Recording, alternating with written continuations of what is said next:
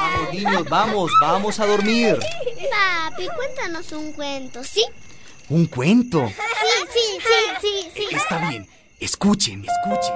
Personajes fantásticos. Dragones. Dragones. Gatos que hablan. Mundos maravillosos. La radiotequita.net presenta.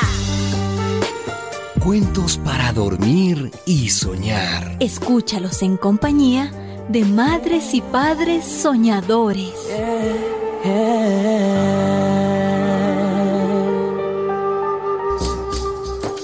El tigre y el jabalí. Un fuerte verano arreciaba en las planicies africanas y los animales andaban de un lado a otro en busca de agua para calmar su sed.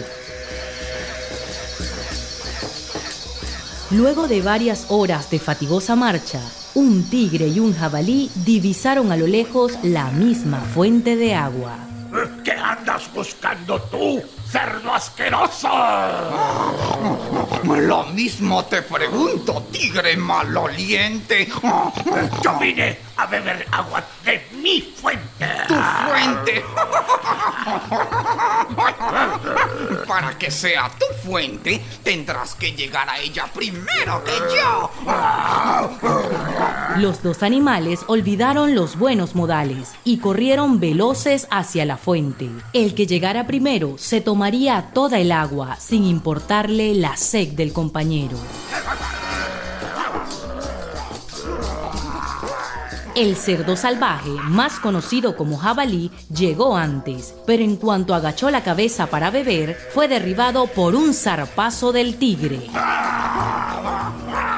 Enfurecido, el jabalí enfrentó al tigre y los dos se trabaron en un feroz combate. Rasguños, mordeduras, heridas. Las dos fieras continuaban peleando y ninguna tomaba agua. Mientras tanto, un grupo de buitres hambrientos observaba la trifulca desde los árboles. Ey, amigo, Dime, ¿quién crees que ganará el combate? aún está parejo, pero me sospecho que hoy comeremos chicharrón de jabalí. Sí, sí, o, o un rico plato de tigrillo. ¡Qué delicia! En medio de la pelea, las dos fieras se dieron cuenta de la cercanía de los buitres y de sus intenciones. Así que, sin dudarlo, tomaron la mejor decisión. Ah, Oye, jabalí. Dime. Hermano mío. Hermano. Ay, ¿y ¿Cómo me llamas hermano? Verás, me parece que más que valientes somos unos tontos. Oh, lo dices por los buitres. Sí, están frotándose las plumas negras esperando a ver quién cae primero de los dos. ¿Qué propones entonces, hermano tigre? Que tomes agua tú primero. No, no, no. Si tú tienes más sed que yo, ve tú primero. Eh, tú por un lado, yo por el otro. Total, alcanza para los dos. Sí, sí, sí. Vamos.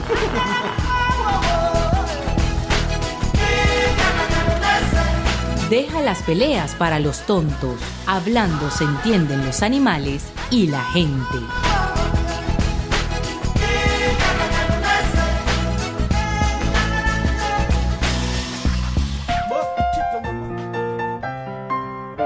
Como decía don Rin Rin, este cuento llegó a su fin. Hasta mañana, mis amores. Hasta mañana, papito. La radiotequita.net se despide. Hasta el próximo cuento.